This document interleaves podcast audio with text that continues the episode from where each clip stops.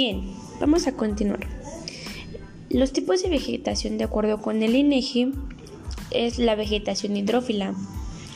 En este caso voy a mencionar las especies que son representativas de en tipo flora. En flora este sistema recifal veracruzano maneja algunas especies como la hierba tortuga. Esta hierba es propicia de tanto en Cuba como en toda la región. La hierba marina más importante es la denominada ceiba o hierba tortuga, que ocupa grandes extensiones de la plataforma submarina, denominadas ceibadales. La hierba de manatí, con hojas largas y cilíndricas, sigue en abundancia al ceibadal y se encuentra muchas veces en parques pequeños alrededor de la primera alcanza hasta 45 centímetros de altura y puede habitar zonas más profundas hasta 25 metros y crecer en fondos predominantemente fango, arenosos, cercanos a las lagunas costeras y a las desembocaduras de los ríos. También otra, otro tipo de flora que maneja son las hojas arenas. Estas, estas hojas son casi sin tallo, crecen en partes desde los nudos con un par de escamas en su base. Las hojas tienen forma de pala y tienen un margen finamente detenido y tienen hasta 25 milímetros, o sea, 0,98 pulgadas de largo y 6 milímetros, o sea, 0.24 pulgadas de ancho. Las flores masculinas y femeninas se encuentran en la misma etapa y una flor femenina puede producir alrededor de 30 semillas. La, floración parece ser estimulada por un aumento de la temperatura del agua por encima de un cierto umbral. En lugar de la duración del día, la planta es anual. También tiene otro tipo que es el pasto marino. En este caso, estas partes del pasto marino, el cuerpo del pasto se divide en tres regiones principales. La primera son las hojas, la segunda el rizoma, la tercera las raíces.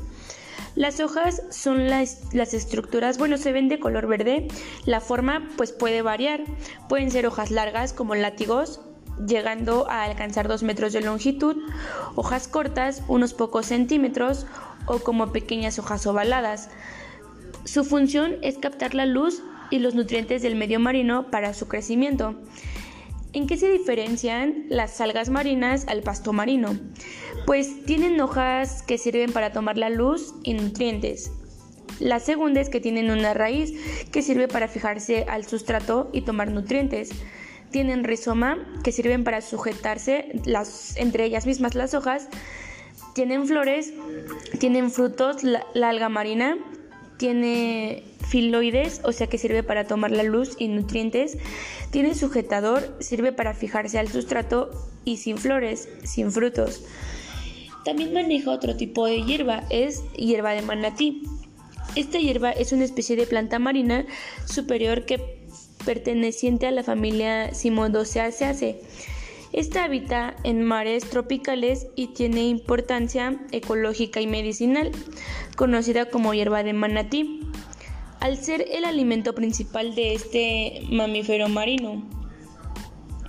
El mangle negro es una diferencia de las otras especies por ser menos tolerante a, las, a la salinidad, por la cual tiene preferencia por las partes costeras más elevadas y alegadas del mar, más alejadas del mar.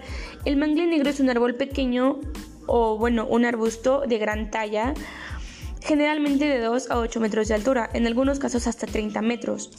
También maneja un mangle blanco y uno rojo. El blanco es un árbol comúnmente llamado mangle de agua. Otros de sus nombres más comunes es soy yatago, palo de agua, naranjillo, bobo, manguillo y científicamente bravaiciasa. Pertenece a la familia de los acatacaes. Abunda en las tierras húmedas, bosques semicaducifolios y siempre verdes. Se produce por semillas y a veces por estacas y es de rápido crecimiento.